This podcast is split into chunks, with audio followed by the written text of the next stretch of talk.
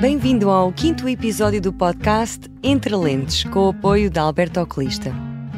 Como sair da pobreza e tornar-se um dos homens mais ricos do país em meia dúzia de anos?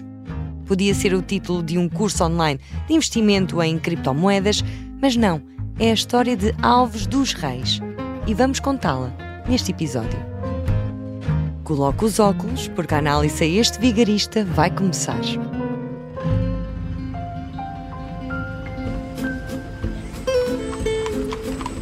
Arthur Virgílio Alves Reis nasceu em 1896, filho de uma doméstica e de um cangalheiro no humilde bairro de Alfama. Pouco se sabe acerca da sua infância e adolescência, a não ser que a sua família passava por dificuldades financeiras. Apesar de ser comumente chamado de Alves dos Reis, Arthur nunca possuiu a contração da preposição de com o artigo definido os no seu nome. De qualquer das formas, vou usar o nome que ficou para a história em vez do nome legal, porque me parece uma justa homenagem ignorar os registros para falar sobre ele. Alves dos Reis tinha o sonho de tirar o curso de engenharia e chegou mesmo a frequentá-lo durante um ano, mas, tal como Bill Gates ou Mark Zuckerberg ou outros grandes empreendedores, acabou por desistir da universidade ao fim de um ano. É certo que nos exemplos que dei, o abandono dos estudos foi com o intuito de dedicarem o seu tempo ao que viriam a ser as grandes empresas do nosso século. No caso do Arthur, abdicou dos estudos porque tinha de se casar. Em 1926, depois do seu pai falir, une-se em matrimónio com Maria Luísa Jacobetti de Azevedo, que, tal como os apelidos sugerem, era descendente de famílias abastadas e consta que não perdiam uma oportunidade para humilhar Alves dos Reis, fazendo constantemente troça da sua diferença de condição social para com eles. Com o orgulho ferido e sem nada a perder, nesse mesmo ano emigra para Angola, com a esperança de fazer fortuna e regressar com a mão calçada numa luva imaculadamente branca, pronta a dar uma estalada na família de Maria Luísa. Mas como não podia simplesmente apresentar-se em Angola e esperar que o dinheiro aparecesse magicamente, fez-se passar por engenheiro. Falsificou um diploma de Oxford e é aqui que começa o rol de intrugice que levou Alves dos Reis ao epíteto de maior burlão português da história. O certificado académico, para além de ser falso, pertencia a uma faculdade que nem sequer existia nem nunca existiu, foi inventada pelo próprio a Polytechnic School of Engineering. E de acordo com este diploma, Arthur tinha estudos de, e preparem-se que são muitos, ciência da engenharia, geologia, geometria, física, metalurgia, matemática pura, paleografia, engenharia elétrica e mecânica. Mecânica e Física aplicadas, Engenharia Civil Geral, Engenharia Civil e Mecânica, Engenharia Geral e Design Mecânico e Civil. E isto pré-Bolonha! Com 20 anos de idade já tinha currículo de doutor e aparentemente ninguém achou suspeito. Era óbvio que estavam na presença de um gênio académico. Rapidamente, Alves dos Reis percebeu que o escrutínio e a organização não eram práticas comuns na altura e usou isso a seu favor, comprando a maioria das ações dos caminhos de ferro transafricanos de Angola, com um singelo cheque sem cobertura. E começa assim a sua fortuna. Em 1922 regressa a Lisboa e compra uma empresa de revenda de automóveis americanos. Não contente, decide adquirir também a companhia Ambaca. E para isso usou o velho truque do burlão.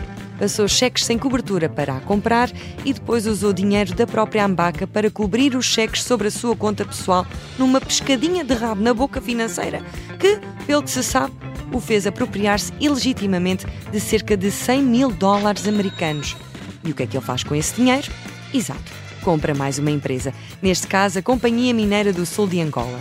Apesar de parecer fácil demais, porque em boa verdade era, acaba por ser descoberto dois anos mais tarde e é preso no Porto em 1924 por desfalque, sendo também acusado de tráfico de armas.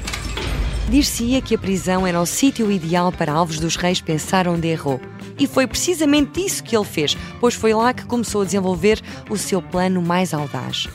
A ideia era falsificar um contrato em nome do Banco de Portugal que permitisse obter notas ilegítimas. Qual é que era o twist? As notas não seriam propriamente falsificadas, seriam impressas numa empresa legítima e totalmente iguais às verdadeiras.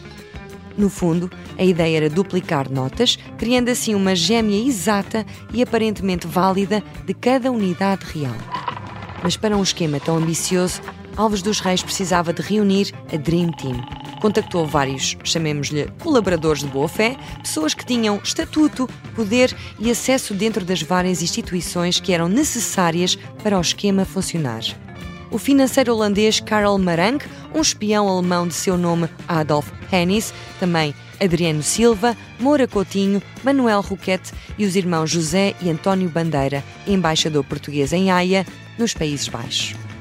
Composto o plantel, Alves dos Reis conseguiu que o tal contrato fictício fosse reconhecido no notário e, com a ajuda da sua equipa, validou o contrato nos consulados de Inglaterra, Alemanha e França, falsificando as assinaturas da administração do Banco de Portugal. Depois, dirigiu-se à Waterloo Sons Limited, a empresa britânica que imprimia as notas do Banco de Portugal, e pediu simplesmente para fazerem mais dinheiro, mas que, por razões políticas, todos os contactos ligados à impressão de novas notas deviam ser feitos muito discretamente. Ao longo do processo, falsificou várias cartas do banco para a Waterloo e diz-se que, a certo ponto, o próprio William Waterloo chegou a escrever uma carta confidencial ao verdadeiro governador do Banco de Portugal que referia todos estes contactos. Mas, aparentemente, esta carta extraviou-se. Enfim, todos sabemos como são os Correios.